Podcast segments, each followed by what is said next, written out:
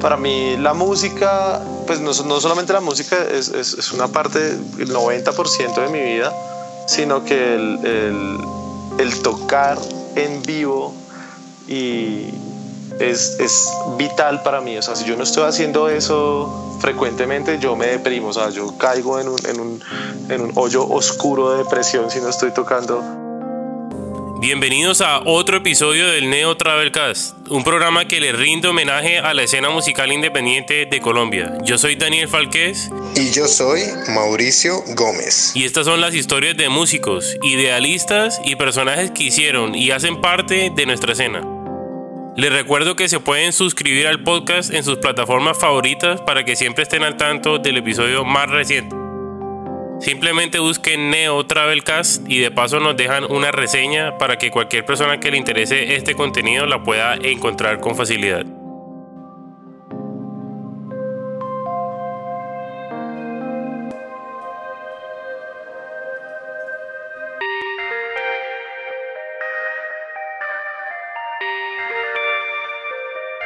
Bueno, esta noche está con nosotros Andrés Vargas y Nicolás Villamizar, dos de, de, los miembros más, o por lo menos los más consistentes en tiempo de Octubre Negro o activos de Octubre Negro. Yo quiero empezar pues por decir que es una de las bandas que ya personalmente Mauricio Gómez más chéveres y que más, y que más escucho de, de, de, de punk nacional.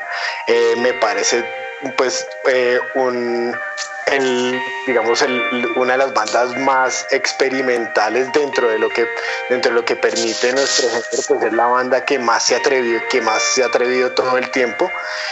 Y es un caso muy chévere de, muy, chévere de dedicación y de, y de, trabajar y de contar y de contar la vida cotidiana desde muchos ángulos. También algo, algo muy bueno de esta, de esta banda es que todos los miembros componían o componen hasta cierto nivel, entonces eh, los discos de ellos pues tienen demasiada diversidad de opinión, de puntos de vista. Eh, entonces nada, así comienzo. Hola Nico, hola Andrés, ¿cómo están? Bien. Más, muchas gracias. ¿Cómo vamos? Gracias por invitarnos a este show tan emocionante. Este, show. este show. Gracias, gracias muchacho. Vamos a empezar por hablar del el disco peor o mejor conocido como La Mano. eh, como la, que es una mano negra que, que, bueno, yo me, yo me sé la historia de, del arte del CD, que es, es demasiado, de, demasiado amateur, pero chévere compartirla porque también habla del, del espíritu pues de esa época. Entonces, háblenos de, de cómo, de, de, de cómo llegaron esas canciones, de qué compusieron en esas canciones, qué, quiénes participaron y pues también háblenos del proceso ya de, de volverle un CD, un CD, un CD, pues casi uno también de los primeros de punk nacional. Hágale, Nico, cuéntenos, cuéntenos su, su percepción, a ver qué. Oh, pues en primer lugar, yo a ver si acordamos. Quiero, en primer lugar, yo me quiero lavar las manos con el asunto del arte, porque yo, yo vivía en Medellín y, y no, no fui partícipe no, no, de, este, pues, de este proceso artístico hasta a tal punto que en los agradecimientos, si ustedes se fijan, dice Andrés Vargas, a mis papás, a mis hermanos, a mi familia, Daniel Cuellar, a mis papás, a mis hermanos, a mi familia, Nicolás Villamizar, a Gustavo, Doña Estela, Camilo, o sea, todo en tercera persona, porque los males no pensaron que yo, que, o sea, que yo también iba a decir mis papás, no sé por qué. Que usted también tenía papás. Sí, o sea, no, los pusieron mis papás, pero con nombre, con nombre propio. Eh, de lo de las canciones, ese disco, este, ese disco es de todos, todos teníamos todos teníamos nuestras canciones metidas ahí, todos llegábamos cada ocho días a, a, los ensayos que en esa época serían donde Daniel, ¿no? Sí, pero oiga, pero, pero espera que faltó mencionar algo, faltó mencionar algo del, de, del diseño de la mano.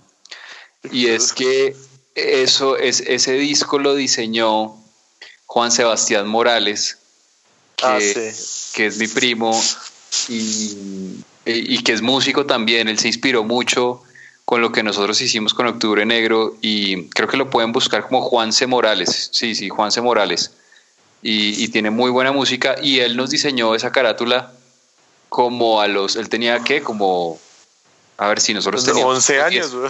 Tenía como 12 años en serio, tenía como sí, 12 sí, años. Y él era el único que sabía manejar en esa época un programa de diseño y, y nos ayudó con, con la carátula.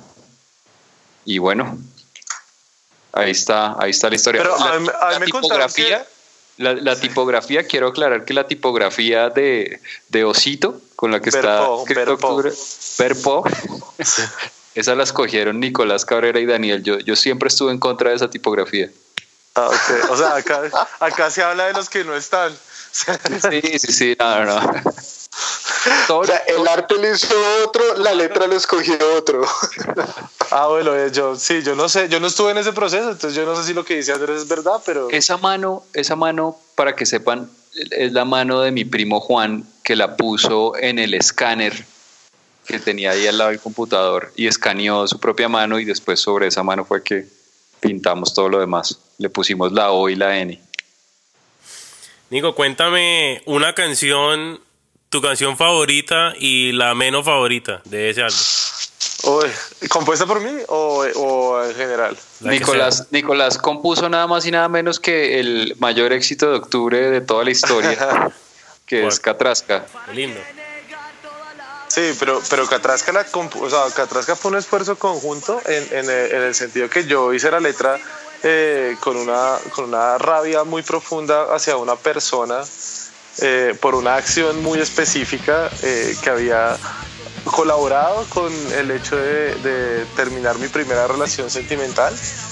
Eh, y Andrés, Andrés me colaboró con la, con la música, o sea, yo tenía una idea de la música, pero, pero Andrés como que movió los acordes en, en la dirección correcta. No es, no es- esa canción, esa canción, si no me equivoco, la compusimos en mi casa, eh, en ahí su en, apartamento. en mi apartamento en la 96, ¿no? Sí. Yo no me acuerdo si fue en la no, sí, en la 96 tuvo que haber sido por la época, sí, yo creo que sí fue ahí. Pero yo sí, yo recuerdo que yo llegué con la idea, con la idea de, de esta canción vengativa y resentida. eh, y Andrés me, me ayudó, me ayudó a colocar los acordes en orden para darle, para generar el resultado eh, que, que sí, la verdad, la verdad. No entiendo por qué, porque, porque no, a mí no me parece ni de cerca la mejor canción de Estudio Negro, pero, pero el- la aceptación del público sobre esa canción es, es, es importante, sí, es grande. Pero entonces, ¿es esa su favorita o, o cuál No, es su no, no, favorita? por eso preguntaba, por eso preguntaba, por eso preguntaba si de las que yo compuse o en general cuál es mi favorita. En general, en general. En general, de ese disco, mi canción favorita, y es mi canción favorita de Octubre Negro de la historia, es Se Gana o Se Pierde. Eh, digamos que de las que compuse yo, sinceramente la canción que más me gusta en ese disco es Halloween Night. Porque no solamente soy, soy así un fanático tremendo del, del- del- de los slasher films, especialmente de Halloween, sino porque me parece que, que esa canción puede ser de las canciones, de las canciones más, más punk, punk que yo, que yo he hecho en mi vida. Bueno, y la, y la que dijo como, ¿quién mete esta canción en este disco? ¿Quién Pues la el- que, la que, la canción que menos me gusta también la compuse yo, que es, que es, es Caleidoscopio. Eh, yo tenía, yo tenía como esa, como esa venita del ska, del ska desde, desde el principio. Yo creo que yo quizá era el más escatero de, de los, de los integrantes de octubre. Y yo quería hacer una canción de ska y quería como, como que fuera una, una vaina más como, como tipo rancid, pero, pero no, o sea, yo, yo pienso ampliamente que no lo logré. Y, y la canción, la canción realmente te- como que en un momento tomó una forma de un importaculismo artístico porque, porque yo dije como voy a escribir una letra, una basura, pero, pero el concepto era ese, el concepto de, de la letra de la canción era que fuera una basura, pero realmente la canción, la canción terminó siendo así medio basura, aunque últimamente la he estado revisitando y, y considero que con, las que con las cosas que, que conozco ahora de composición y todo eso podría, podría mejorarse de alguna forma, pero es la canción que menos me gusta de todo el disco. Y Andrés, Pues a mí, digamos que las canciones que, la canción que más me gusta normalmente va cambiando con el tiempo, o sea, como que no creo que tenga una canción favorita de todos los tiempos, sino que en la medida en que vamos creando y, y, y bueno, se van como arraigando las canciones, pues va cambiando también como el gusto. En este momento me gusta mucho lo último que hemos hecho. Siento que siento que es una combinación como entre, entre lo que se hizo en el primer disco, pero con toda la experiencia de, de pues de cuatro discos. Y, y, en este momento las canciones que más me disfruto son las del, las del EP que lanzamos, eh, que se llama Infinito. Eh, entonces, eso es como lo que más me gusta de Octubre Negro en este momento. Y las que menos me gustan, yo creo que a mí, no sé, es que también va cambiando dependiendo, porque también en la medida que uno va tocando, también como que va, va cambiando la, la, la percepción. Cuando, cuando uno toca mucho una canción, se va volviendo como, pues como aburrida, ¿no? Entonces, por ejemplo, hay una canción que me gustaba mucho antes, pero ya no me gusta tanto, que es Intentando Escapar esa canción eh, me gustó mucho tiempo, pero digamos que después de tocarla tanto ya no me emociona tanto, por ejemplo. Em, y sí, definitivamente es caleidoscopio. Podemos hacer una encuesta, a ver, de, de, qué opina el público. Pero Andrés, y de, y de ese disco, de, de, la mano, de la, de la mano con letra de, de oso, eh, ¿cuál es su canción favorita? Eh, de ese disco, Adentro. Adentro es mi canción favorita. Uy, buen temita, buen temita. es buena. y esa me gusta mucho tocarla. De hecho, hace poco le hicimos en el, en el acústico, le hicimos una versión. Con, eh, charango. Con charango y, la canción, el, tiempo de la canción eh, es, está en cuatro cuartos y la hicimos en, ¿qué era eso? ¿Seis octavos? Seis octavos, sí, seis octavos. Y quedó muy chévere. Bueno, el momento de hablar de eso, de, de, de, la, del tecnicismo musical, ¿cierto? De dónde venía, pues evidentemente eh, los, todos los integrantes de, de, Octubre Negro creo en, en algún momento eh, empezaron o estudiaron música, pero porque, o sea, cuéntenle a la gente cómo, cuál era la visión de ustedes en un, en un, grupo de punk melódico eh, y, con, y pues con unos estudios avanzados musicales y quién terminó esos estudios, cómo influenció eso la banda, qué, le, qué, les enseñó, qué les ayudó a, a incorporar a, a Octubre Negro. Pues yo tengo una, una, visión de eso y es que el único que tenía esos, como esos estudios claros en, el nivel de composición cuando hicimos eh, lo que pasa aquí a diario, que yo creo que es el disco, digamos, más experimental, era, era Nico Cabrera. Nosotros, o sea, nosotros, yo creo que nosotros le seguíamos el paso de una manera bastante instintiva. Nosotros no sabíamos o sea, no, pues sabíamos después porque él nos contó que pasa el tiempo, eh, estaba en cinco cuartos y que Promesas estaba en siete cuartos y ese tipo de cosas. Nosotros simplemente, eh, él nos explicaba cómo era la vaina y nosotros le seguíamos la caña.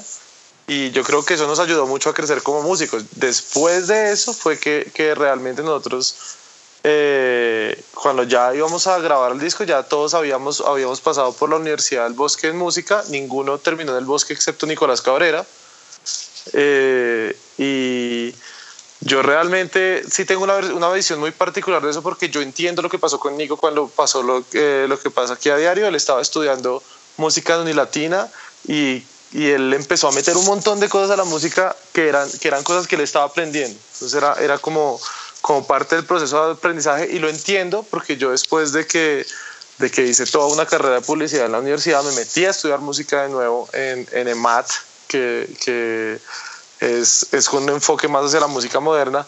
Y a mí me pasó lo mismo que Nicolás, sino que en ese momento Octubre Negro era un grupo en el que estaba solamente yo con, con los músicos que encontraba para tocar conciertos y estaba basado en nostalgia. Y yo en esa época empecé a hacer mi proyecto de, de, solista, que no es un proyecto que nunca, o sea, nunca tuve la intención de ser comercial ni lo tengo todavía, simplemente unas canciones que yo grababa para subir a Facebook. Y ahí yo me desahogué de todo lo que estaba aprendiendo, de todo lo que estaba aprendiendo en, como en la escuela de música. Y, y, después cuando digamos que yo empecé a componer eh, las canciones del, del, último trabajo del EP de, de, Infinito, esas canciones que salieron, las canciones que yo compuse que salieron en SP y algunas otras que todavía tengo por ahí guardadas que, que espero que dentro de poco podamos hacerles el proceso que, que le hicimos a, a, estas cuatro que lanzamos este año. Eh, yo tenía definido que quería hacer unas canciones de punk, de, digamos de punk rock, de skate punk, eh, tipo noventero y todo eso. Entonces, sí utilicé como todos los conocimientos que, que tenía, pero me alejé un poquito de, de, de, esa cuestión. O sea, yo ya me había desahogado de, ese, de esa parte, de esa parte de, voy a poner todo lo que estoy aprendiendo en práctica. Y, quería como, como volverlo claramente elementos en las canciones sin perder la esencia de Octubre Negro que siempre tiene como el pedacito, digamos, raro. Pero eso, por lo menos en, mis composiciones y me imagino que en las de Andrés vinieron, vinieron más, vino más por, por, con una cuestión como más empírica, más de, uy, esto suena chévere, o, y qué tal si le hacemos esto y le metemos esto, que como venían de, del lado de Nico Cabrera, que en esa época ya venían de, de, uy, vea, esta vaina es así y esta vaina es así, porque a mí me explicaron que esto era así, entonces voy a componer esto así. Yo creo que, yo creo que en parte también hubo algo y es que nunca tuvimos miedo a experimentar y nunca tuvimos miedo seguir las ideas que proponía el otro y más bien siempre nos, eh, como que fuimos alimentando eh, esas ideas. Entonces, de pronto, si Nicolás Cabrera llegaba con una idea de hacer una canción en siete octavos, eh, en vez de que nosotros dijéramos, no, pero eso no es comercial o, hagamos un sonido más comercial o algo así. Por el contrario, creo que nunca, nunca fue nuestra intención y, creo que nunca como que surgió esa, esa, ese tipo de conversación y más bien lo que, lo que hacíamos era proponer sobre esa idea que traía alguien. Entonces también eso, eso fue algo de lo que nos ayudó pues como a poder finalmente crear ese sonido pues único que tiene la banda, eh, porque nunca hubo resistencia. Oye, pero aún así el álbum siendo muy técnico, yo creo que el segundo álbum, pues eh, lo que pasa aquí de Diario sigue siendo eh, muy original y creo que es como, o sea, a mi parecer el más exitoso. ¿Cómo fue la dinámica en general? Pues me imagino que cada uno tuvo algo que ver, ¿no? Sí, total. Claro. Sigue, sí, sigue. sigue. Sí, ah, no, no, sigue, no, ¿cómo se te ocurre? No, faltaba más. No, no, no, yo solamente, solamente iba a decir que, que ese, ese disco tiene, no, tiene la participación no solamente de nosotros, sino de muchas otras personas. Ahí estuvo Rogelio de, de, Tom Sawyer, estuvo de la Mojiganga eh, Guillo Estuvo el hermano de Nicolás Villamizar, Camilo Villamizar, eh, estuvo también ayudándonos en las guitarras, pues en, una canción. Eh, el, hermano de Nicolás Cabrera también, Fernando. el hermano de Nicolás Cabrera también. En, Somos Tres. Ajá.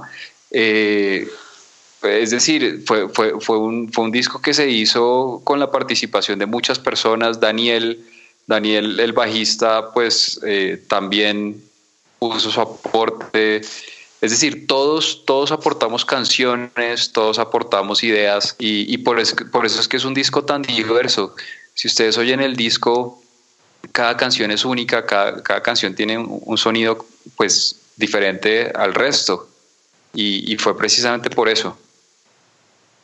Y, hay que, y hay que, o sea, hay mucho crédito para dar en cuestión de producción, de producción de, de audio de, de, la gente del PES. Es, decir, ese, ese, disco tiene las canciones de Nico Cabrera, que tiene el estilo de Nico Cabrera, que es súper notorio. Eh, tiene las canciones de Andrés, que también tiene el estilo de Andrés, que es súper notorio. Están mis canciones, que también son, son particulares, y las de Daniel. Y el disco tiene una homogeneidad sonora que hace que no se sienta como, como si fueran cuatro proyectos diferentes que en realidad bien podrían serlo porque, porque a pesar de que yo canto algunas canciones de Nico, compuestas por Nico Cabrera y Andrés también, eh, cada uno en general canta sus canciones. Entonces las canciones de Daniel las cantaba Daniel, mis canciones las cantaba yo y las canciones de Andrés las cantaba Andrés. pero, pero sí hay que darle, y eso, y eso es un mérito que poca gente, que poca gente como que nota a nivel de producción, lo que se hizo en estudios del PES, lo que hizo Jorge eh, eh, en el estudio, eh, fue darle una homogeneidad al sonido del disco para que no se sintiera, que también tiene que ver evidentemente con la preproducción que habíamos hecho nosotros como banda. Es decir, que yo llegaba con una canción y Daniel le hacía el bajo, Nicolás hacía la batería, Andrés le hacía la guitarra líder y todos poníamos lo que decía, lo que decía ahorita Daniel, el granito de arena. pero, pero también tiene que ver con esa parte de producción de, producción de audio, que, que el disco suena como un álbum y no como, como un proyecto de, o sea, como cuatro proyectos distintos, sabiendo que, que sí teníamos como, como esa, esa diferenciación en la, en la propuesta compositiva de cada uno. Sí, a mí me parece que ese álbum suena muy bien y creo que, bueno, ya lo había dicho antes que ese álbum creó como un estándar. Creo que fue cuando hablé con Mao que el, el álbum de, de octubre creó como ese estándar de, de sonido para los proyectos a seguir. Y bueno, ¿cómo, ¿cómo fue ese proceso de trabajar con Jorge? Porque pues ya, ya se conocía el trabajo de él antes con otros álbumes. Pero ¿cómo fue ese proceso de, de, bueno, vamos a trabajar por dos semanas y queremos el sonido así? O sea, ¿cómo fue todo eso eh, desde el comienzo? Inmamable. No, pero, no, pero, pero, pero fue muy chévere porque estábamos en otra ciudad, nos fuimos hasta Medellín a grabar el disco, está, estuvimos dos semanas en Medellín completamente enfocados en eso, no, no hacíamos absolutamente nada más, sino ir a grabar todo el día. Y... Pilas, pilas que por ahí hay unas fotos en el parque de los pies descalzos que, que dicen otra cosa. Eso fue como el último, creo que el último día, creo que el último día nos tomamos, yo me acuerdo que el último día, uy, yo me tomé, nos tomamos unos guaros y yo quedé mal, mal. Sí, le fue, fue, o sea, yo digo inmamable sin joder, o sea, lo digo jodiendo, pero, pero lo que dice Andrés, estábamos muy enfocados, pero esta vaina era como un trabajo de oficina. Nosotros nos levantábamos todos los días madrugados. Daniel se demoraba un montón arreglándose hasta el punto de que después de que él ya había grabado los bajos, eh, el man dijo como no, yo, yo ahorita más tarde mis papás, nos quedamos en, la casa de mis papás y mis papás nos hacían el favor de llevarnos al, al, estudio todos los días también muy comprometidos. Y, y, pues cuando no nos íbamos en bus, pero Daniel, Daniel un día por sí solo tomó la decisión de, de decirnos como, no, fresco, yo ya grabé los bajos, váyanse, yo les caigo ahorita. Y, y fue, fue difícil porque era, era, horario de oficina de 8 de la mañana a 5 de la tarde.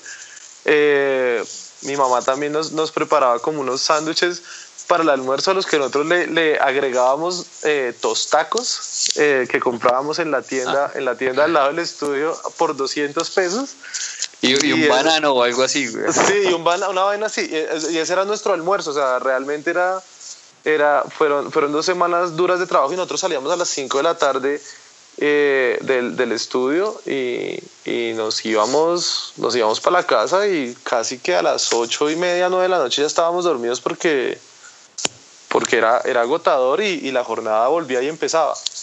Entonces yo creo que fue, fue un trabajo con mucha responsabilidad, pero obviamente eh, creo que Andrés y yo nos peleamos un par de veces. Eh, no sé si, si... Para variar, es importante que sepan que, que Octubre Negro ha, ha, permanecido a pesar de... A pesar de, la violencia. De la violencia, sí, que ha habido. ¿Cuál violencia? Eh, pero no, pues es, es, muy difícil convivir dos semanas, cuatro personas, además en un ambiente, en un ambiente de estrés laboral, eh, sin que hayan agarrones. Yo estoy seguro que, que Mauricio también, también habrá experimentado algunos roces cuando hicieron un proceso similar grabando el disco de la PM en Medellín. Uh. es, es, es, bastante, es bastante difícil como no, no tener, no tener esos encontronazos, pero así de esa misma manera, después de las peleas y después de la madrugada y las, y las siete horas de trabajo diarias y toda esa vaina, cuando, cuando Jorge dijo como listo, esto es lo último, ya terminamos. Eh, y, y, muchas, y pues el tiempo después, cuando ya sale el disco y todo eso, ya, ya es como o sea, es mayor la satisfacción después de haber pasado como por todo, por todo ese proceso. Y también había momentos, momentos de mamar gallo y, de joder la vida y de montárnosla y tomar fotos estúpidas y, y, y, todo ese tipo de vainas porque además el ambiente, el ambiente allá en el, en el estudio con Jorge y con Chata era, era muy, muy bacano. Uy, Chata.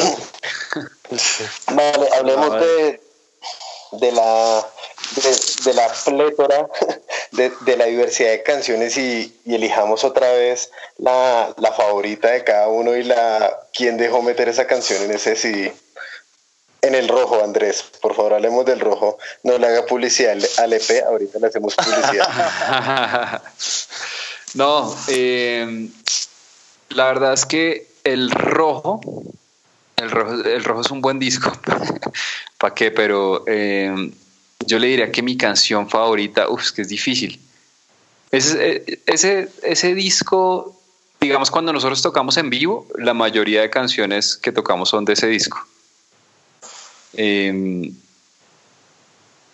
pero a ver, ¿qué le digo? Yo creo que, a ver, 20 años siempre, siempre ha sido una canción que, que pues como que me llega mucho al alma. A todos. Sí, sí. Yo creo que esa, yo creo que esa, esa es mi favorita de ese disco. Y una canción que yo diga por qué dejaron meter ahí, no, ese disco, o sea, si acaso la introducción de Figaro. ¿Por qué, hicimos eso? Porque es una chimba. Venga, Nico, haga eso, haga eso en vivo, haga eso en vivo. No puedo, no puedo, no puedo, no puedo desde hace años que no puedo. No diga. ¿Por la voz? Sí, por, por, la, por el registro, el registro vocal. Yo sigo teniendo, teniendo un registro arriba, pero hay cosas que, que yo hacía que ya no puedo hacer y esa es una de, de ellas. Es que eso es muy eh, alto.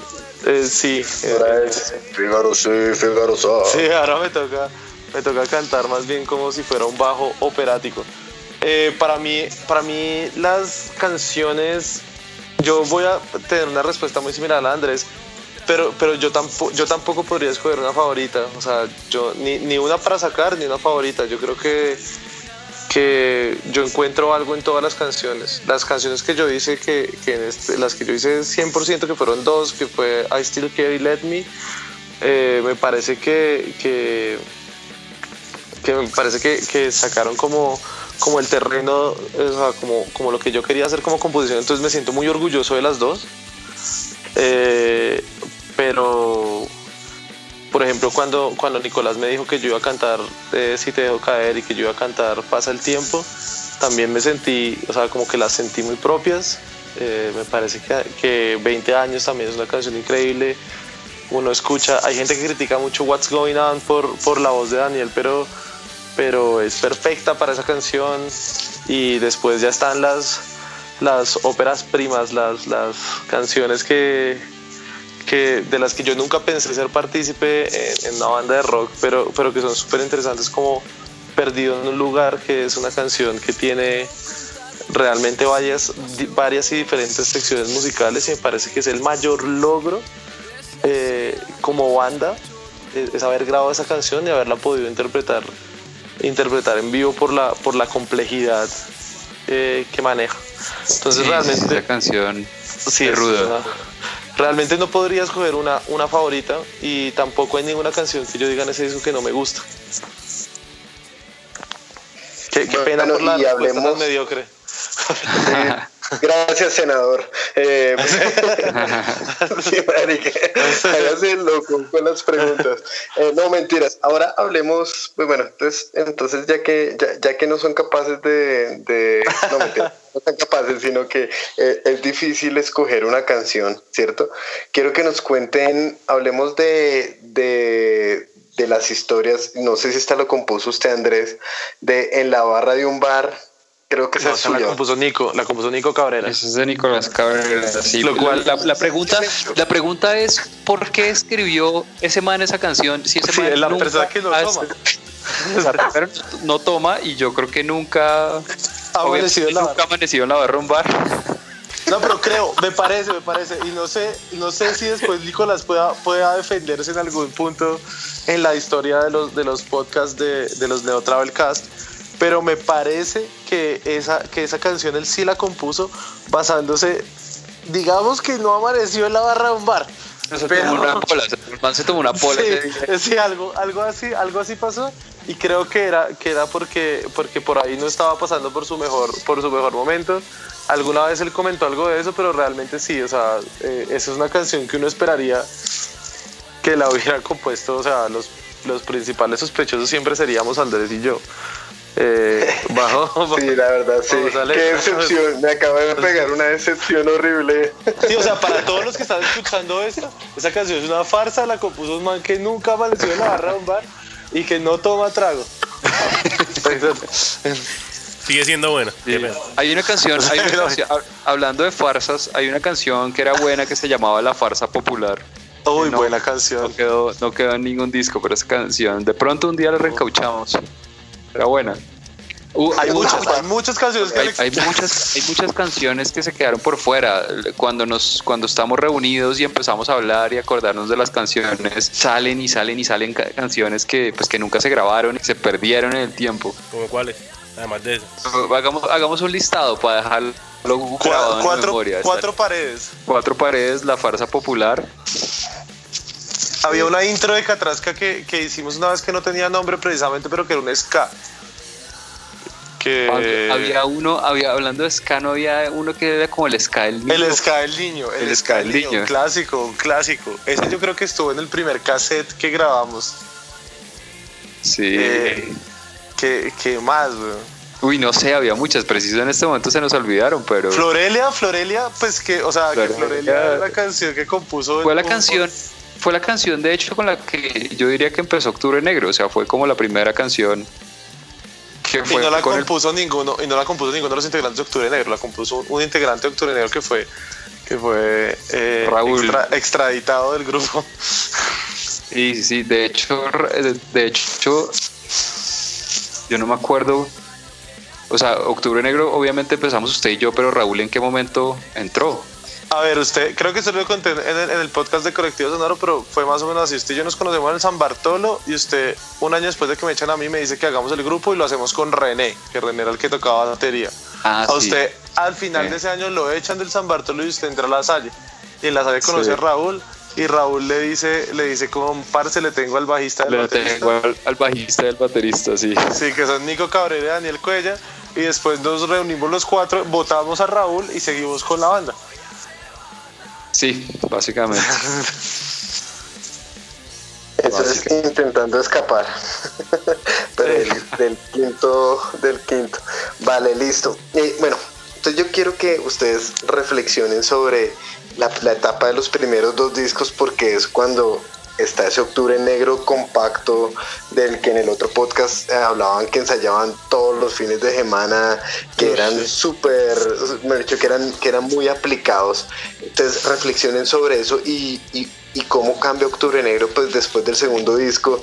Eh, yo no estuve en el, en el, otro podcast, en el de Colectivo Sonoro, pero eh, una anécdota chévere que contar es que cuando lanzan el disco y empiezan a hacer conciertos, y meten a, una persona en los teclados.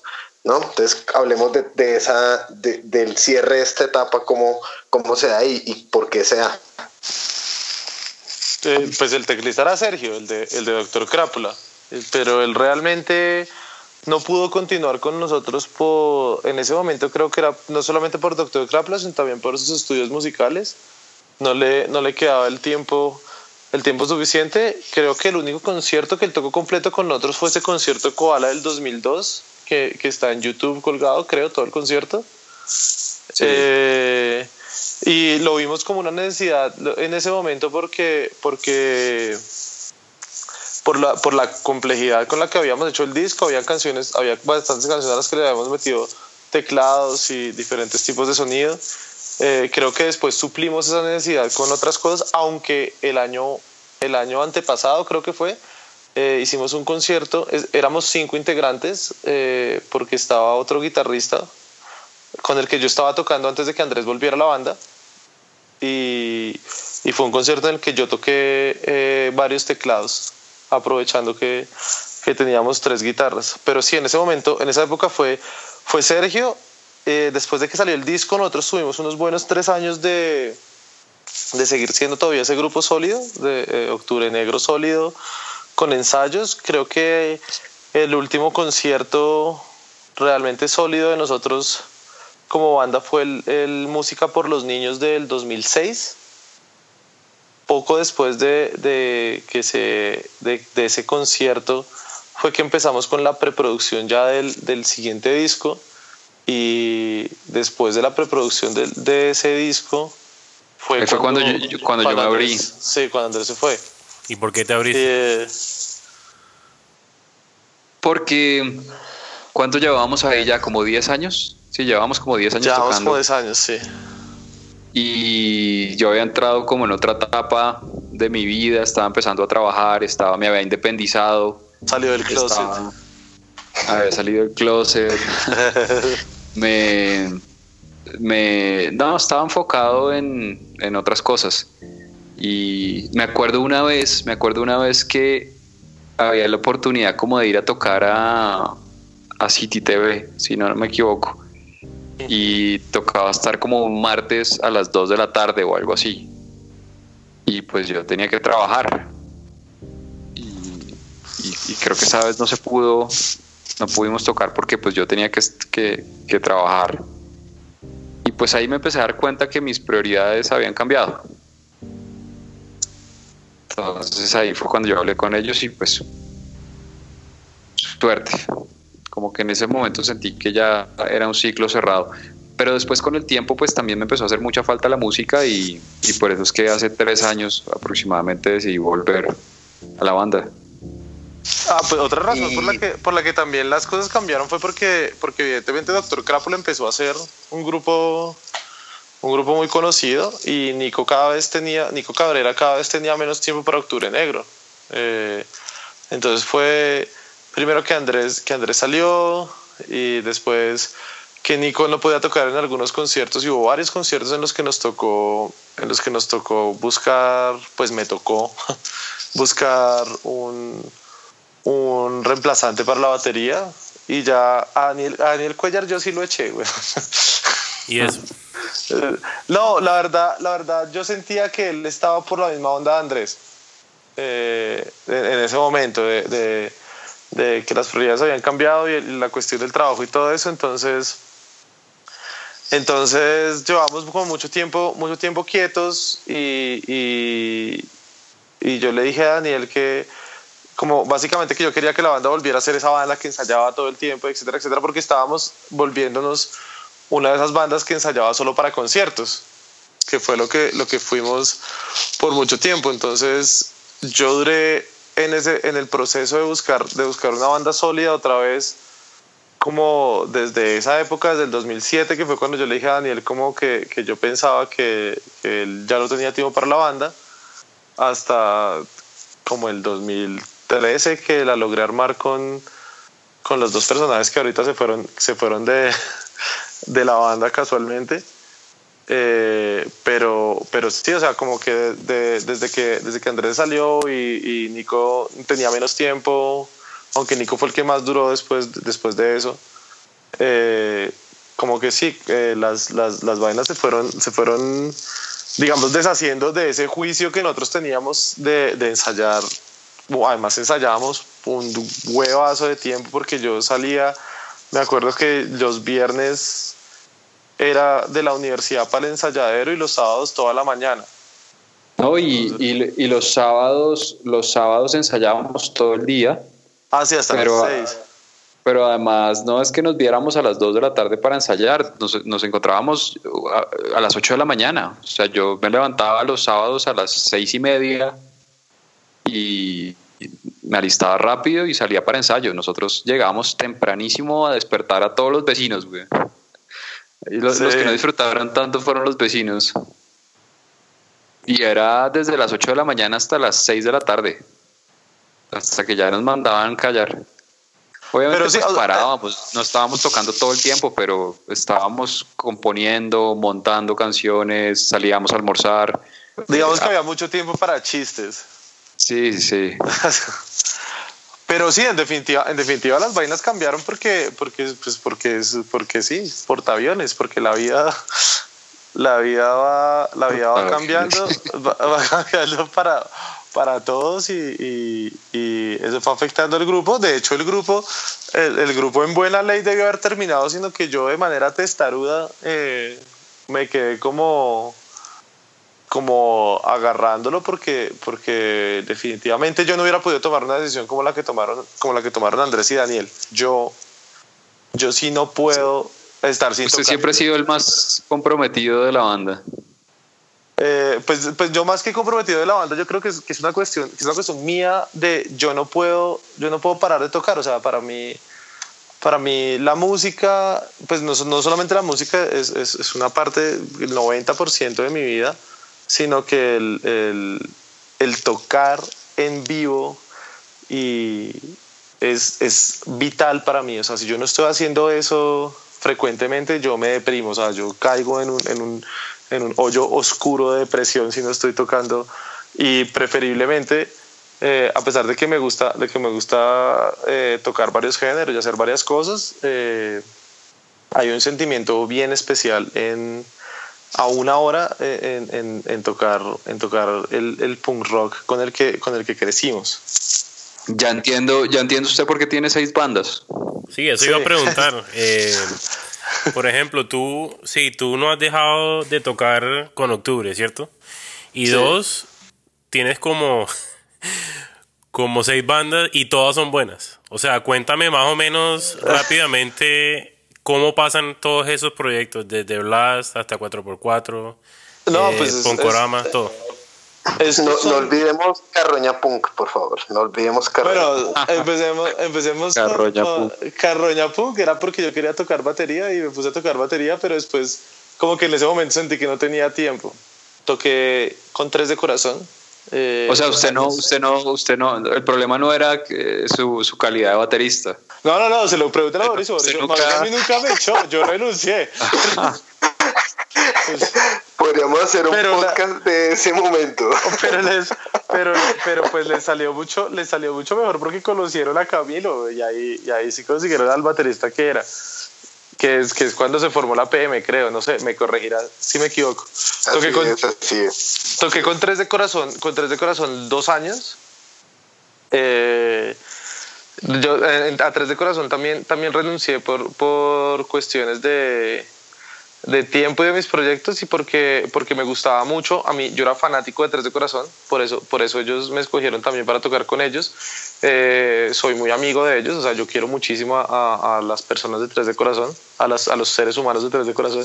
Y, y, pero, pero la verdad es que mi aporte creativo, musical a la banda era, era, era mínimo. Ellos, cuando yo ya renuncié, habían acabado de terminar de grabar el, el, el, último disco en esa época, no me acuerdo, creo que es, creo que es el Quietos Todos, y mi proceso iba a volver a ser el mismo de, de aprenderme las guitarras y tocarlas. Entonces como que en ese momento no, no, no quería como, como seguir por esa onda y quería concentrarme un poco en revivir Octubre Negro y también un poco en las canciones que empecé a componer como solista.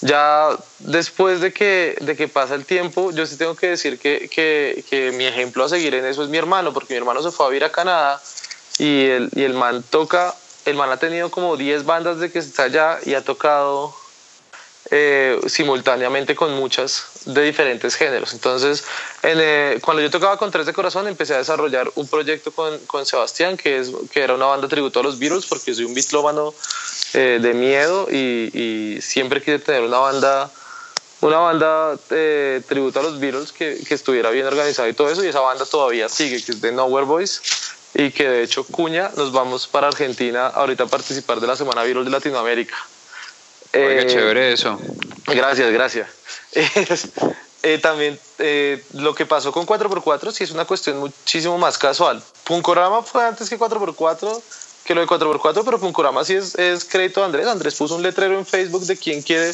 que necesita un bajista para tocar covers de punk noventero y yo le dije yo de una. Y, y me metí de una del cuento de, de, de, Punkorama que ahorita está, digamos que, que eh, digamos que... En, un proceso de reflexión. En un proceso, sí, está como en, como en un hiatus eh, permanente, pero de todas maneras nosotros sabemos que Punkorama es una banda que cuando queramos volver a hacerlo, lo hacemos, lo hacemos fácil. Digamos que, el, que el, la cuestión de tener una, una, banda en la que se hacen covers es, es un poco más relajada. Se, se ahorra en el proceso de, de producción y, y composición. Eh, entonces con 4x4, precisamente porque los de 4x4 me ven tocando bajo con Punkorama y ellos tienen una presentación en Austin en el SXSW eh, del año pasado, me dicen como, como, bueno, el bajista de nosotros no puede tocar porque el bajista de ellos en ese momento era el mismo bajista Árbol de Ojos y tenían el festival este grande de México, ¿cómo es que se llama? El, bueno, tenían, el man no podía ir.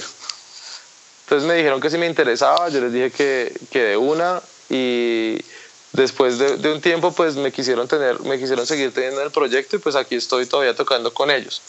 Y el año pasado, eh, Miguel Álvarez, uno de mis mejores amigos, se, que era el guitarrista de Blast en ese momento, eh, uno de los dos guitarristas de Blast, se fue a, a, a, vivir a Brasil porque, porque consiguió una oportunidad de trabajo allá.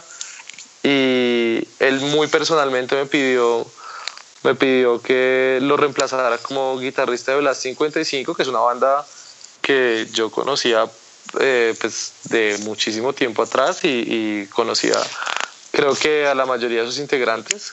Entonces, digamos que fue una, una... Ah, pues empezando porque el baterista era Fabián también, que era el baterista de Octubre Negro. Entonces, como que me comprometí con ellos y pues hasta ahora, hasta ahora he podido manejarlo, hasta ahora me ha salido bien, tan, tan así que, que tengo eh, un, un, proyecto que está, que está despegando, que es un proyecto de Skapunk, eh, con integrantes de, de Punkorama, pero estamos en el, en el proceso, por si alguien conoce, de buscar una cantante femenina eh, para ese proyecto. Bueno, pues buena cuña. ¿Y la banda de hardcore, ¿y qué pasó con la banda de hardcore? No sé, le falta banda de hardcore, la banda de... Dead Brutal. Oiga, pero, pero la, rap, la de rap, ¿qué pasó con la de rap? De hecho, yo sí estuve en un proyecto, yo sí estuve en un proyecto con, con, con, lo que pasa es que no duramos ni dos meses ensayando, eh, que era con, con, Lucas, el que era bajista de, ¿cómo se llamaba la banda del primo de Nico? Fart. Eh, con Juan Manuel de Tour de Force, con Eduardo de Pepe Bocadillo y con, y con eh, Jump, que es un rapero, el fucking, no sé si lo conozcan. Eh, estuvimos como dos meses dándole a, a hacer un proyecto de, de, de, rap, de hip hop con, pues, con instrumentos. Pero eso fue, eso sí fue pasajero. En todo América. Oiga, pero una pregunta, ustedes que han hablado con tantas bandas y todo eso, ¿qué, qué está haciendo ahorita todo el mundo? O sea, ¿por ¿qué se hicieron todas las bandas? porque la gente dejó de tocar? Hay varias que están tocando. Ahorita están volviendo todas. Sí, sí estábamos como nosotros. Sí, de hecho, ahorita tocamos, ahorita tocamos ese tema de la, de la segunda adolescencia, que lo hace usted volver a Octubre Negro y, y, y, tocar, pero, pero ¿qué les parece si hablamos de Días de Octubre, de ese okay. álbum? Y de, pues, Caótico. Me choqué ese. Sí, exactamente, hablemos de eso. No, no pues ese es, un, ese es un buen álbum. No, no, no, yo, es que yo hablo de lo caótico, de lo caótico del, del álbum es porque precisamente usted se fue cuando terminamos de hacer la preproducción y conseguimos otro guitarrista que por motivos muy personales también se, se fue antes de que empezara a grabar. Y después duramos en un proceso de pausa de ese disco, mejor dicho, o sea, es un disco estamos hablando que es un disco de con Andrés ya teníamos hecho gran parte de la, por lo menos un 80% de la preproducción, que Andrés alcanzó a grabar sus voces en, ya en estudio en la producción del disco y es un disco que se empezó a, a, a gestar en el 2006 y se prensó en el 2011. O sea, fue un disco que tuvo un montón de, de, de zancadillas y, y el, los momentos no eran eh, pero sí, o sea, yo estoy de acuerdo con lo que Andrés iba a decir. El disco a mí me parece que, a mí me parece que es bueno. Lo que pasa es que el momento se perdió. Cuando nosotros empezamos a preproducir ese disco, yo sé que si nosotros lo hubiéramos sacado en ese momento, hubiera sido un éxito porque la gente lo pedía. Sí, sí, ese disco, no, y ese disco es muy bueno. Lo que pasa es que la gente no le, no le ha dado la oportunidad o no le dio la oportunidad, pero, pero a mí me parece que el disco es buenísimo todo. Realmente cuando uno lo oye, eh, las canciones son muy buenas, el sonido es muy bueno, eh, las guitarras, las voces. Eh, en general es un disco muy bueno desde, desde todo punto de vista, buenas composiciones. Yo creo que, más allá que la gente no le haya dado la oportunidad, es que ya no había gente para darle la oportunidad. O sea, cuando el disco finalmente salió, ya se estaba, se estaba desquebrajando todo eso, que tuvo unas, una, digamos que una nueva ola ahorita, pero hubo, digamos que del 2010 al 2010, al 2015 tal vez, fueron unos años bastante muertos para, para, para esto y para, y para los grupos que, que empezamos esta, esta movida. ¿En qué sentido? Pues no había la gente no iba a los conciertos, los grupos pues pasó todo esto. O sea, Andrés no fue el único que, que, dejó el grupo, yo, yo estoy seguro que, que muchos, muchos integrantes de muchos grupos por compromisos laborales o de estudio o se fueron del país o tomaron posiciones de trabajo que no les permitían el espacio. Todo el mundo sabe que, que, que para gente como Andrés, por ejemplo, que fundó su, su, su propia empresa, eh, el principio de eso es, es, es, una cuestión que le dedica, yo creo que básicamente todo el tiempo de su vida. Eh, entonces, entonces yo creo que eso le pasó a muchos. Entonces yo creo que las bandas se alejaron y ese alejamiento de las bandas hizo que el público se dispersara y, y, el público, o sea, cuando lo que pasa es que cuando, cuando lo que decía Mauricio ahorita de, esa crisis de los 40 que hace que vuelvan a tocar, no solamente hizo que, que volvieran a tocar, sino que hizo mucho que, que por ahí en el 2015 volvieran a explotar los, los conciertos con, con público, con algún público nuevo, pero también con mucha gente que iba, que iba con, con, la intención de, y la nostalgia de volver a un toque, porque todavía somos jóvenes y todavía vamos a toques y todavía apoyamos y todo eso, y la vejez jamás me, me atrapará, pero, pero, pero yo pienso que es porque se acabó la, la, la, oferta de bandas, entonces se acabó la demanda. Quería preguntar entonces, eh, Andrés, o sea, finalmente, ¿cuáles son sus canciones en, en días de octubre? ¿Usted qué hizo ahí? Aparte de tirarse el parche. Yo, no, yo, yo compuse dos canciones prácticamente. Buenas, buenos eh, temitas. Yo compuse Prófugo. Que es nada natural. Es una que tocamos todavía con cierta frecuencia en los conciertos. Y nada natural, que, que finalmente, pues la compuse yo, pero la terminó cantando Nicolás porque pues yo la compuse, pero el tono era súper alto para mí. Y, bueno, Nicolás lo hizo muy bien y esa canción es, es muy bacana. De hecho, de hecho, de hecho, de hecho, las canciones, esas canciones de ese disco sí que son jodidas de tocar. ¿Cómo será que no las tocamos? El tocarlas en vivo es un problema, la verdad, sí. Es... Bueno, tocamos Creer de ahí de ese disco, pero mi canción favorita se llama Feliz Día. Es una canción romántica. Es una, es una, balada romántica. Que jamás, yo sé yo sé por qué compusieron, por qué existe Feliz Día. Yo sé la historia de esa canción. Como que bueno, compartamos primicia. La compuso, la compuso Nico Cabrera porque el, eh, un día creo que él estaba, no me acuerdo, no, fue, creo que el día del amor y la amistad y él estaba, pues Nicolás Cabrera es una persona muy romántica que lleva, que está casado en este momento y tiene tres niños con la primera novia que tuvo.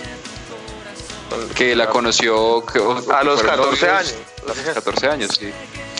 Entonces, eh, un día estábamos trabajándole precisamente, que no, no, recuerdo si fue específicamente la preproducción de Días de Octubre o estábamos en un ensayo o algo así. El caso es que el man no, creo que fue una preproducción porque Nicolás se engoma mucho en, las cuestiones musicales y en las cuestiones de producción y, esas cosas.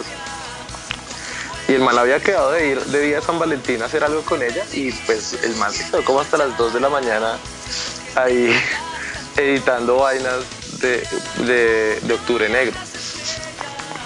Y pues obviamente, eh, pues digamos que la, la, esposa de Nico Diana no estaba muy contenta en ese momento con él. Y el man, y el man así cogió la guitarra y él, él, él me contó, no me acuerdo si creo que compuso la canción como en dos horas. Y la llamó por teléfono a cantarla, a cantársela. Y ahí, y ahí la, o sea, la hizo en nada y después como al otro día, creo, o sea, al siguiente ensayo ya el man llegó como, vea, tengo esta canción y vamos a empezar a hacer la producción de esta canción. Pero espere, es, que, la esposa pensó la, esposa pensó que él estaba en la barra de un bar y mentiras, como siempre. Exactamente. No, pero espere, o sea, el, ¿cuál era la fecha especial? Creo que era el día de la muerte de amistad. O era un aniversario, no sé, de pronto puede haber sido el aniversario. Si fuera el aniversario, mucha la crece Nicolás. sí, o sea, fue un día que el man se le olvidó completamente y bueno. Pero esa, esa canción es mi canción favorita de ese disco. Yo creo que la mía, la mía de ese disco. Eh, y sentado acá también, muy buena.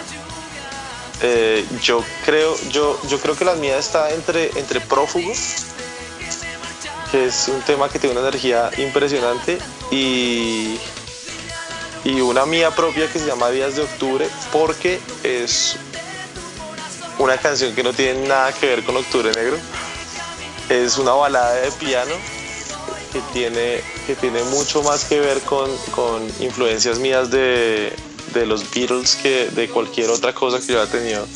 Esa canción es muy buena, weón. Esa canción es, que, es que ese disco es muy bueno. Sí, ese disco, es, bueno.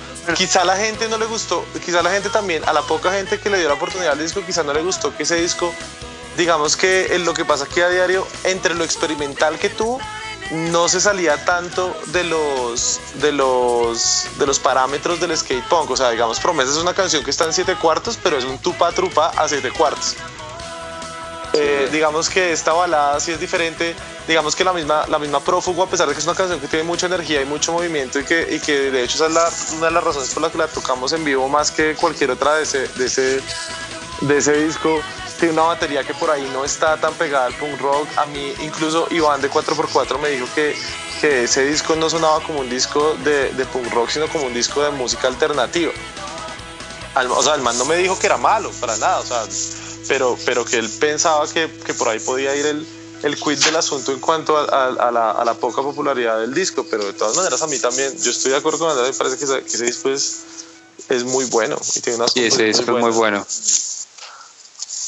El que, no, le haya dado, el que no le haya dado una oportunidad todavía está Se la puede dar. Está en Spotify, en Deezer. Está en CD todavía físico. hay CDs, hay CDs Quedan 900 copias. no, pero o sea que, o sea que en Colombia existe el elitismo musical, para decirlo así. ¿Cómo así? Uh. O sea, si no eres, si no eres punk, no te escucho.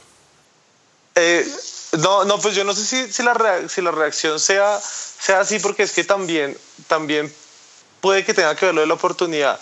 Yo recuerdo cuando, sacó, cuando salió Lo que pasa aquí a diario, apenas salió Lo que pasa aquí a diario, eh, el disco no tuvo la mejor recepción.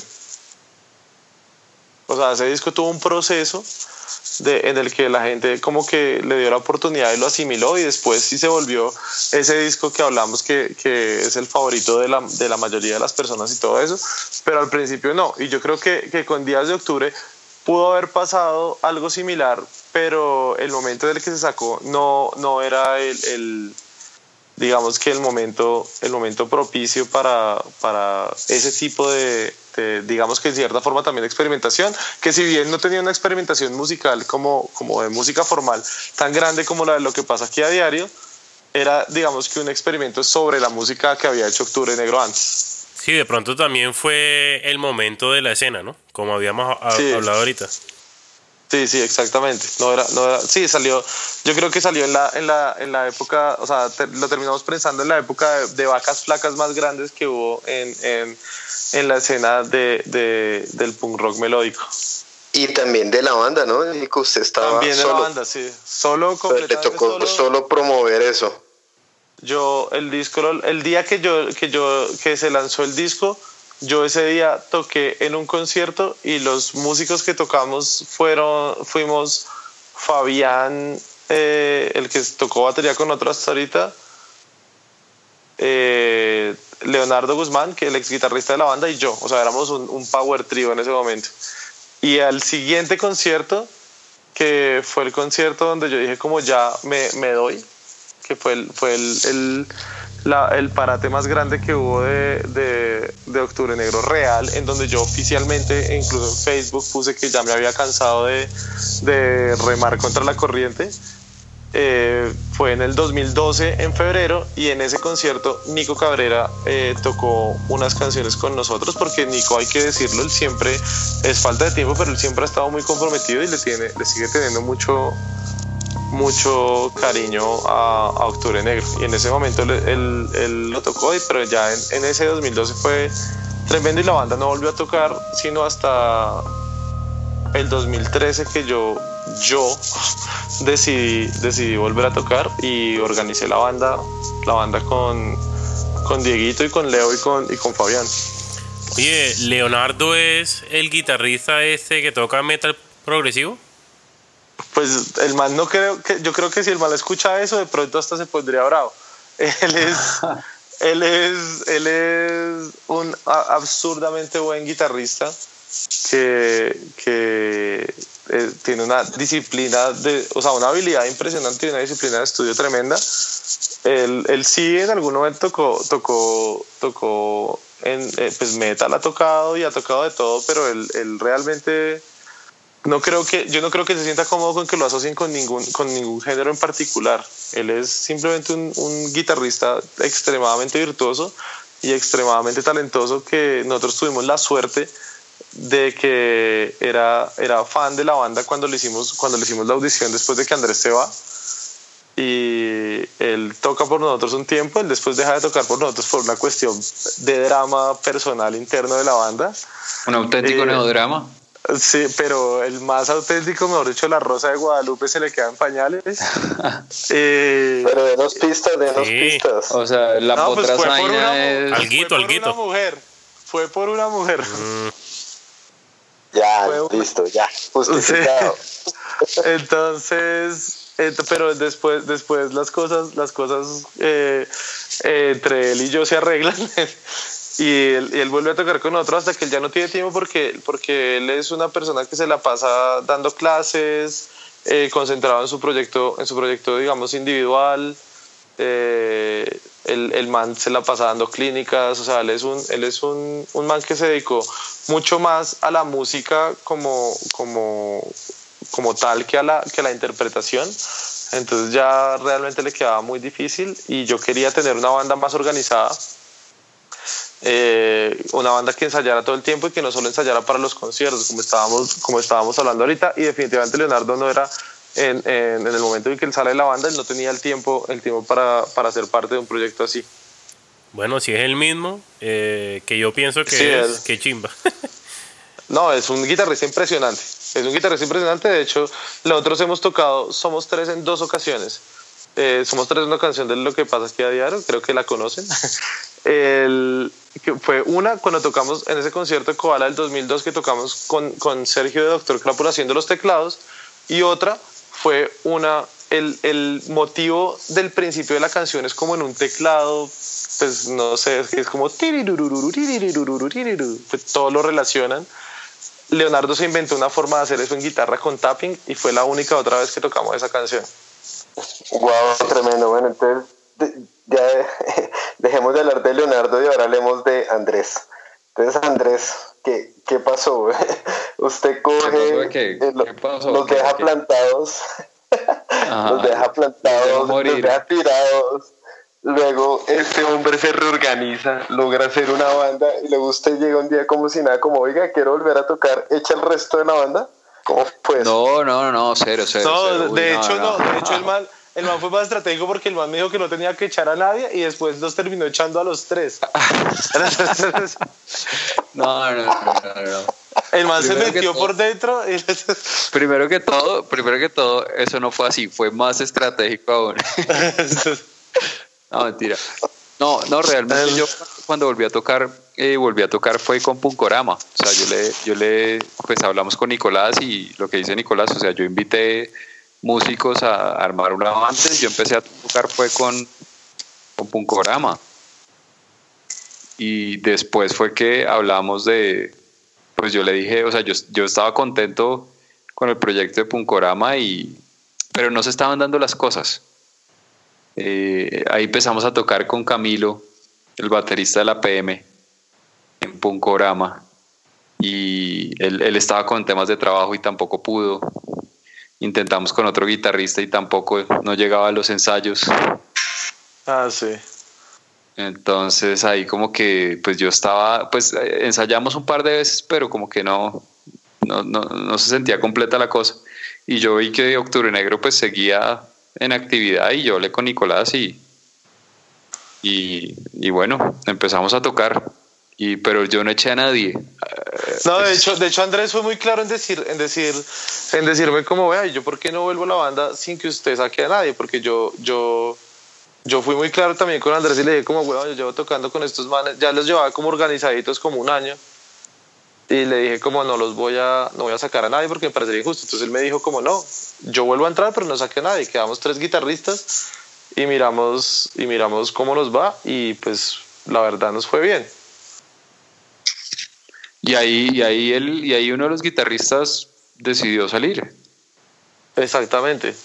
Pero nadie nunca nadie echó es más el man, el man el man no llegó a un concierto no el man no fue a un concierto porque faltó, o sea, el man primero no tocó, no, no, ah, sí, el man no tocó en un concierto eh, porque no, no, algo le pasó, o sea, faltó unos ensayos, entonces el man mismo nos dijo como no, toquen ustedes cuatro.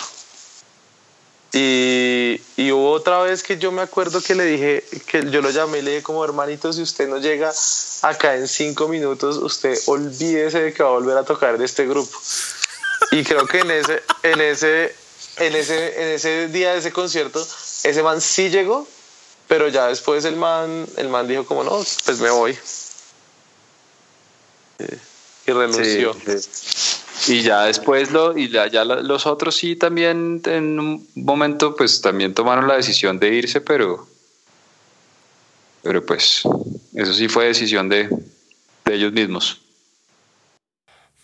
Bueno, pero, pero hablemos de, del EPS. Ahora sí podemos hablar del EP, del infinito. ¿Cómo, o sea, cómo llegan a tomar la decisión? Obviamente, pues tú ya llevabas tus tres años ahí. Eh, ¿Por qué grabar un EP y, y por qué con Nicolás Cabrera también? O sea, cuéntanos la dinámica, cómo pasó y todo eso. Pues el, pues a ver, mi versión corta rápido es el tema del, EP. Eh, surgió porque pues en la medida en que, yo volví y empezamos a tocar con pues otra vez con Nicolás pues como que la banda volvió a tener una dinámica de antes como como, como de la forma en que hacíamos música antes. Y, y yo tenía unas composiciones y Nicolás tenía otras y decidimos empezar a, a grabarlas. Y las grabamos entre los dos. Hicimos la preproducción eh, inicial en la casa de Nicolás y, ya después le compartimos eso a Cabrera y ya con él, y pues él ya hizo su aporte, no solamente en la parte de baterías, sino también en la parte de forma de las canciones. Le puso un poquito de orden a las canciones. Y ahí se fue dando y, ahí, pero, pero lo, lo, interesante de este disco es que lo hicimos pues de este pez que lo hicimos absolutamente todos nosotros. Nosotros compusimos, eh, preprodujimos, eh, grabamos, mezclamos, masterizamos, absolutamente todo lo hicimos nosotros con la ayuda de Andrés Pinzón. Eso fue, eso, eso, eso me parece a mí que es como, como el logro más interesante de ese, de ese P. La participación de Nico Cabrera también se dio por cuestiones logísticas en el momento. Eh, nosotros estábamos cotizando un estudio y estábamos haciendo la preproducción de las baterías con Fabián. Eh, estábamos cotizando un estudio para grabar solo baterías, porque teníamos la posibilidad de, de grabar todos los otros, los otros instrumentos en, en, en el home studio de Andrés Pinzón, como, como lo terminamos haciendo.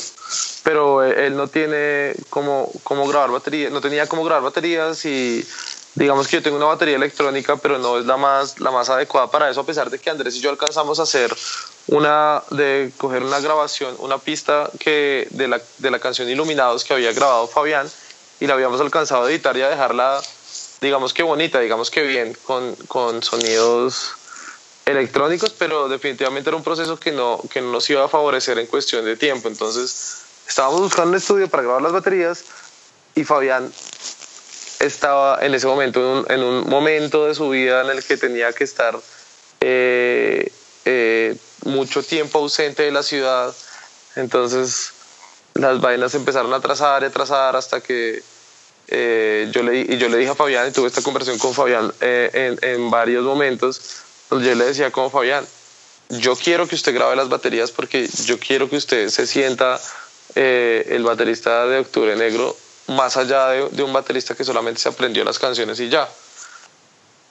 Y él me dijo como, sí, hágale, hágale, pero se fue dilatando hasta el punto en que él mismo me dijo como, bueno, si usted tiene la oportunidad de hacerlo con otra persona, hágalo con otra persona.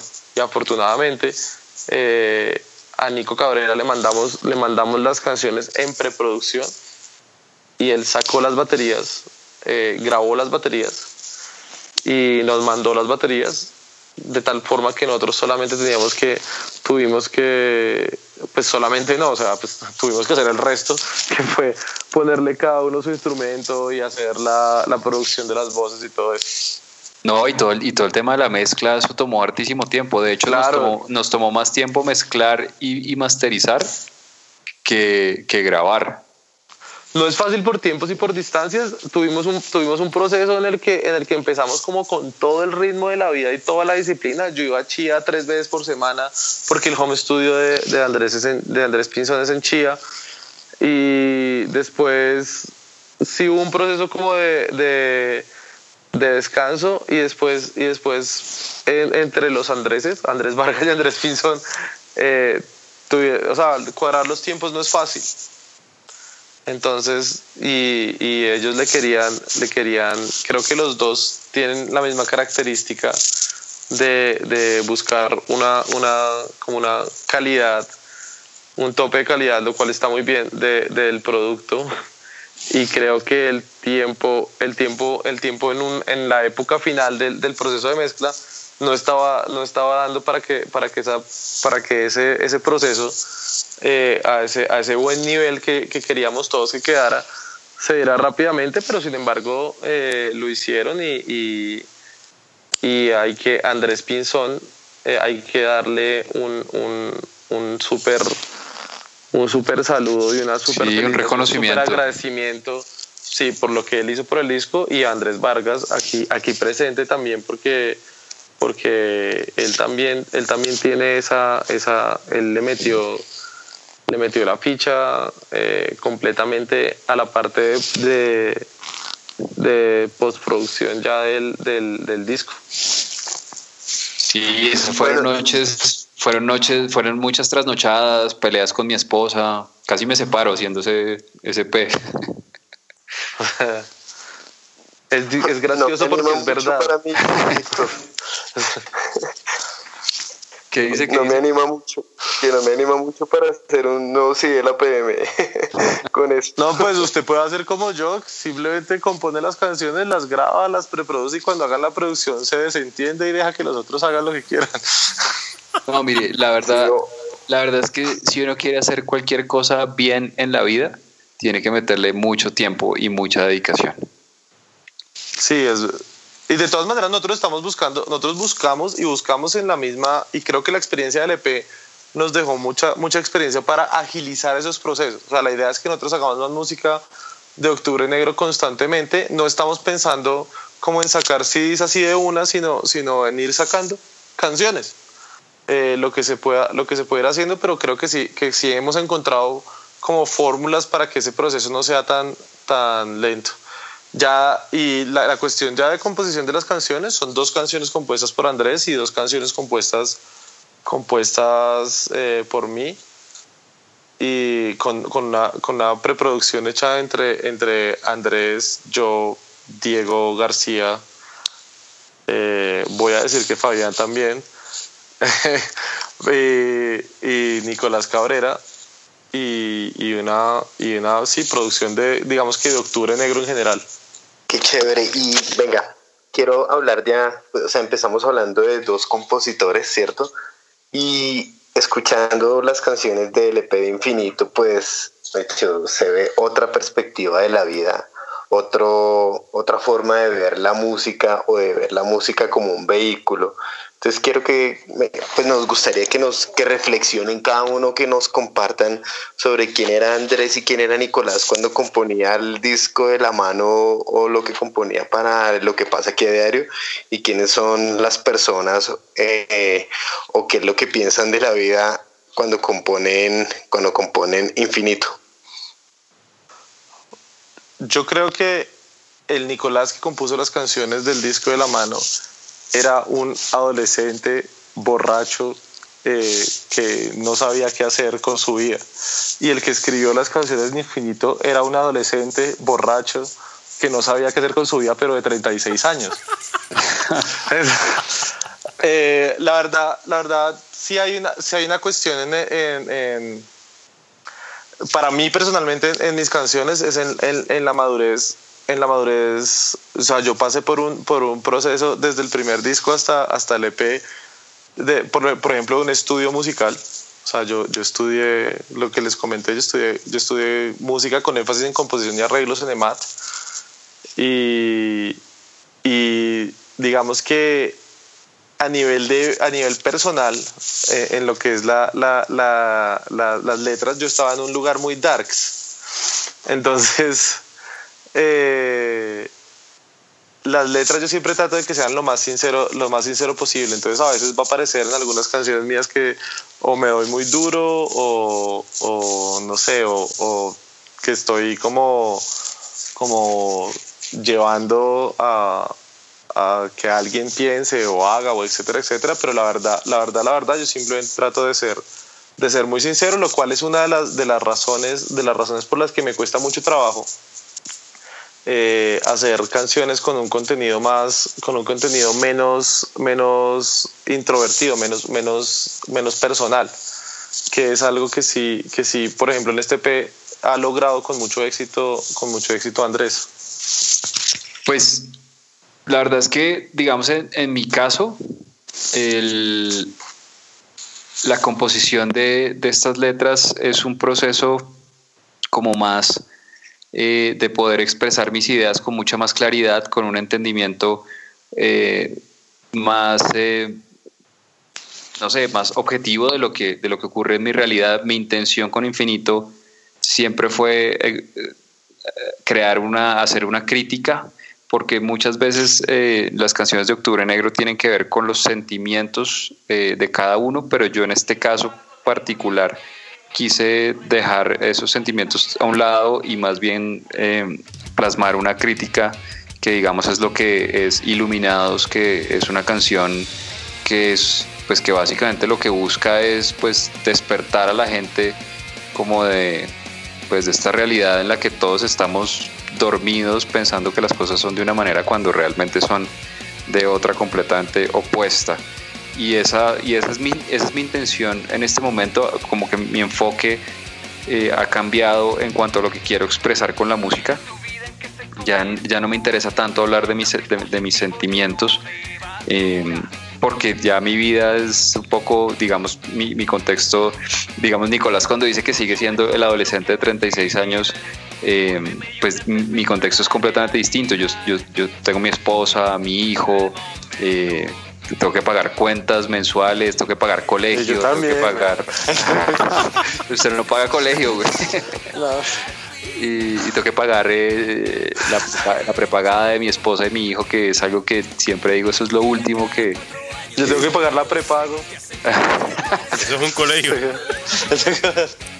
Sí, exacto. es distinto. cuando uno tiene familia tiene que, tiene que pensar en otras cosas. Tengo que llevarlos de vacaciones porque pues uno tiene que a la familia eh, entretenerla, en fin.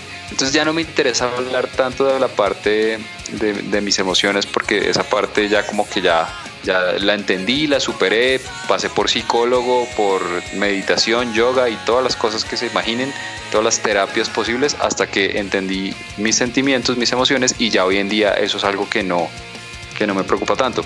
Pero, pero sí hay muchas cosas que, que todavía siento que quiero decir y que seguramente las seguiremos diciendo eh, pues en la medida en que sigamos produciendo música.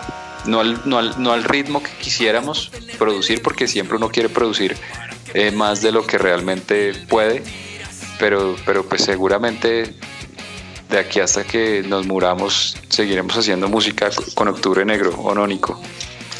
Eh, yo, yo no sé con Octubre Negro, pero yo sí voy a seguir haciendo música hasta que me muera. No, la, verdad, la, verdad, es que, la verdad es que a mí, eh, cuando, cuando alguien de pronto plantea la idea como de tocar otro género o algo así, a mí no, no me entusiasma otro género. A mí me entusiasma la guitarra con la distorsión y, las baterías rápidas y, y, eso es lo que ese es el digamos el tipo de música y el tipo de ritmo que me permite expresar lo que lo que quiero expresar.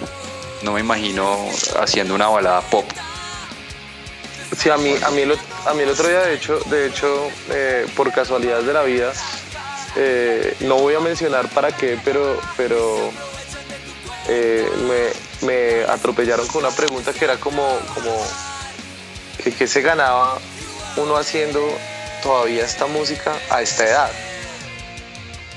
Y, me pareció la pregunta más estúpida del mundo. O sea, ¿usted qué dijo? Colágeno. Colágeno. Sí, no, o sea, como que no es una vaina.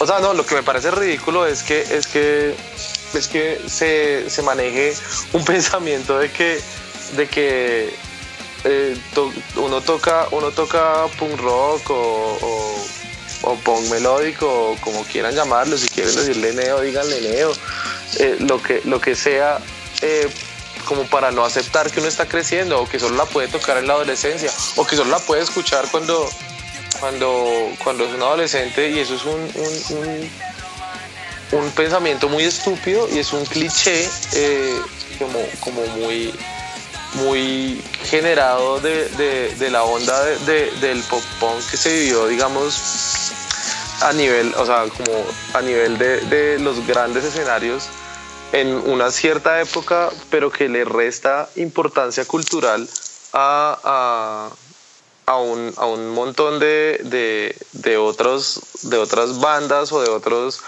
o de otros espacios que habían, que habían para ese género y que además, independiente de que, o sea, si yo quiero tocar la música de Barney hasta el día que yo me muera, pues, pues es mi prerrogativa. Es como, es tan ridículo como si, como si uno le dijera a un chino de 15 años como, oiga, ¿usted qué hace escuchando música clásica? O sea, esa música es pacuchos. Es una idiotez. A mí me parece que, que, que uno hace lo que uno le gusta hacer sin importar, sin importar la edad que tenga. Estoy de acuerdo y el que tenga dudas, eh, que vaya a un concierto de Green Day o que vayan a Rock al Parque otra vez. Que Pennywise cerró el concierto y había 80 mil personas. Sí, exacto. Y tienen 50 años. exacto. Un poco menos, pero sí. Bueno, eh, ¿Cuáles son los planes de ahora? ¿Qué, qué va a pasar con octubre? Eh, ¿Qué van a hacer? O... Pues ya sabemos que van a seguir tocando. Estamos reorganizándonos, estamos reorganizándonos. Fue un golpe eh, duro. Eh, lo de Diego y Fabián fue un golpe duro.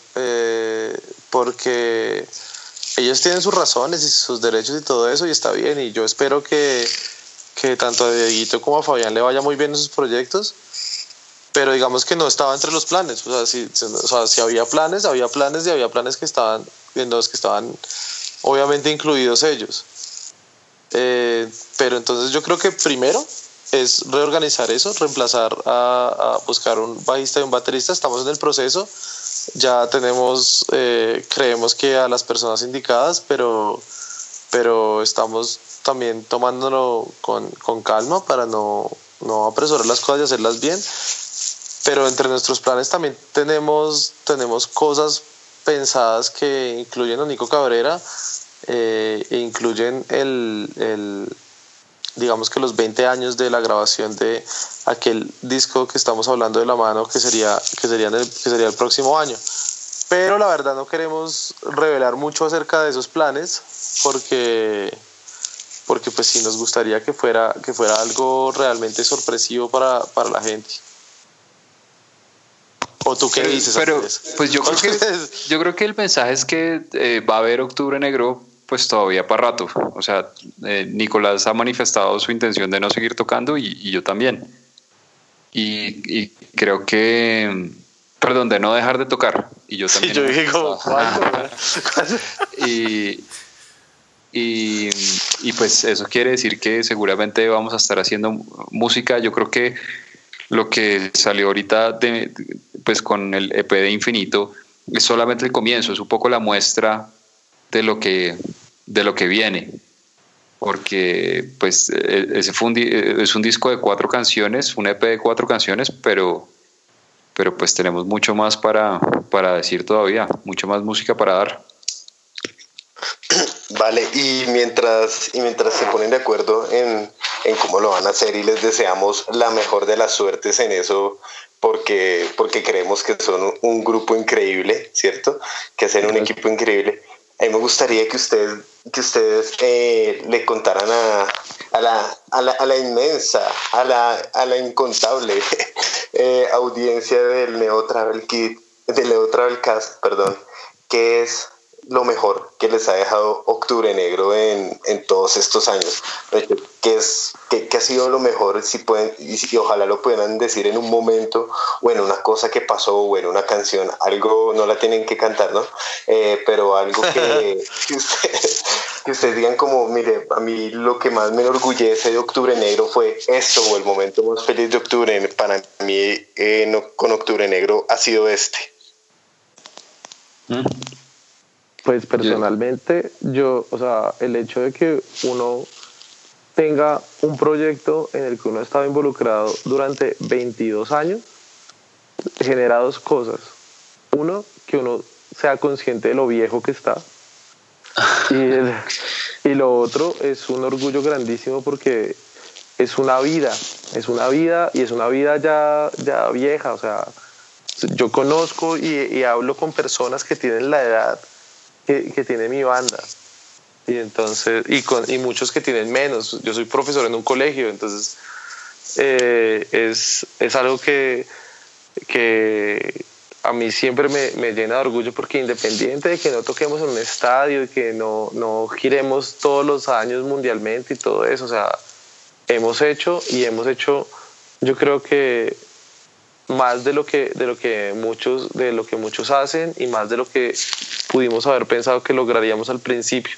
Como momento en particular, yo siempre me voy a acordar de un concierto en Macondo en el que nosotros mezclamos todas las canciones que íbamos a tocar, o sea, hicimos como un mix de todas las canciones y entre como cada tres canciones tocábamos un pedazo intentando escapar. Fue un show que duró como 25 minutos y al final de ese show recibimos, yo creo que el aplauso más sincero que yo he recibido en toda mi vida por parte del público. Sí, estuvo chévere.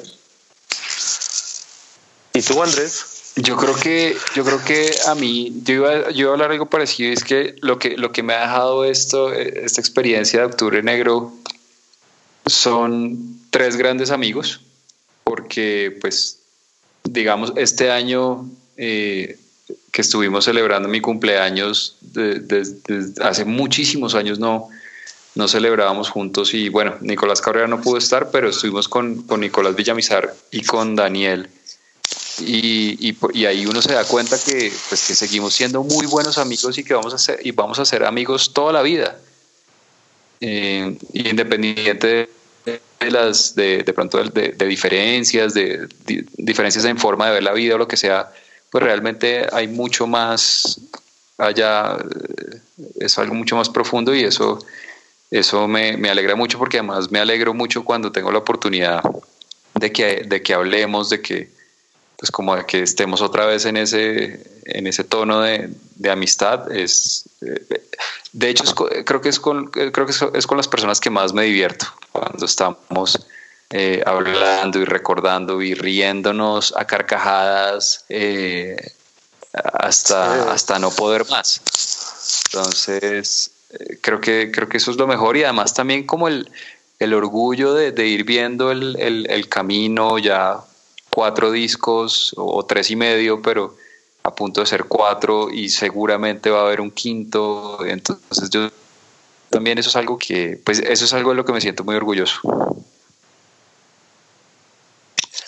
Vale, excelente. Pues eh, yo creo que yo creo que el camino que han recorrido ha sido muy chévere, un camino muy lleno de experimentos, lleno de, de muchos altibajos, ¿cierto? Pero, pero las palabras que dicen al final, pues de orgullo y de agradecimiento, es, es lo que yo creo que casi toda la escena siente, o sea, es como la, la, la, autorreflexión que hace todas las bandas, toda la gente que sigue, y, y, es, y eso ha sido como algo de lo más, parte de lo más bonito de, de hacer este programa y de, tener a, y de invitar a bandas y invitar a los protagonistas y es pues encontrar que todo el mundo siente demasiado orgullo demasiado orgullo y no orgullo arrogan, de, de, arrogancia sino orgullo de, de, haber de hacer parte de algo de, de no dejarlo morir entonces, desde, pues nada, desde, desde, Daniel y yo les queremos dar mucho las gracias por haber compartido con nosotros y con la increíblemente abundante y siempre creciente audiencia del programa.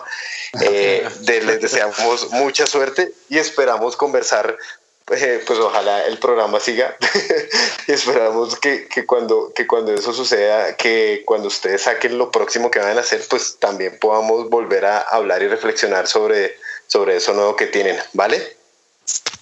Sí, no, a ustedes, a ustedes muchas gracias por, por habernos tenido en cuenta para, para su programa. Eh, también quiero felicitarlos por estar haciendo este trabajo de recopilar todos estos recuerdos de, pues, de esa gran época que seguramente no, no va a morir todavía porque pues seguimos eh, personas acá haciendo algo, pero pues que definitivamente eh, esto es algo que tiene que ver pues, que trae mucha, como mucha melancolía y cierto, y como, como siempre tratando de revivir un poco esos momentos que, que fueron tan inolvidables.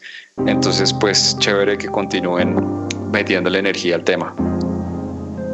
Sí, igualmente yo, yo quiero agradecerles por, la, por, por este espacio y por esta charla y también, igual que Andrés, eh, felicitarlos por, por por lo que están, lo que están haciendo y el granito de arena que, que le está volviendo a meter, digamos que esta marca, que, que es, que es eh, Neo Travel, por decirlo así, asociado con, con Tropical a, a, este como este como renacer de, de, de, esta, de este género, de esta, de esta escena.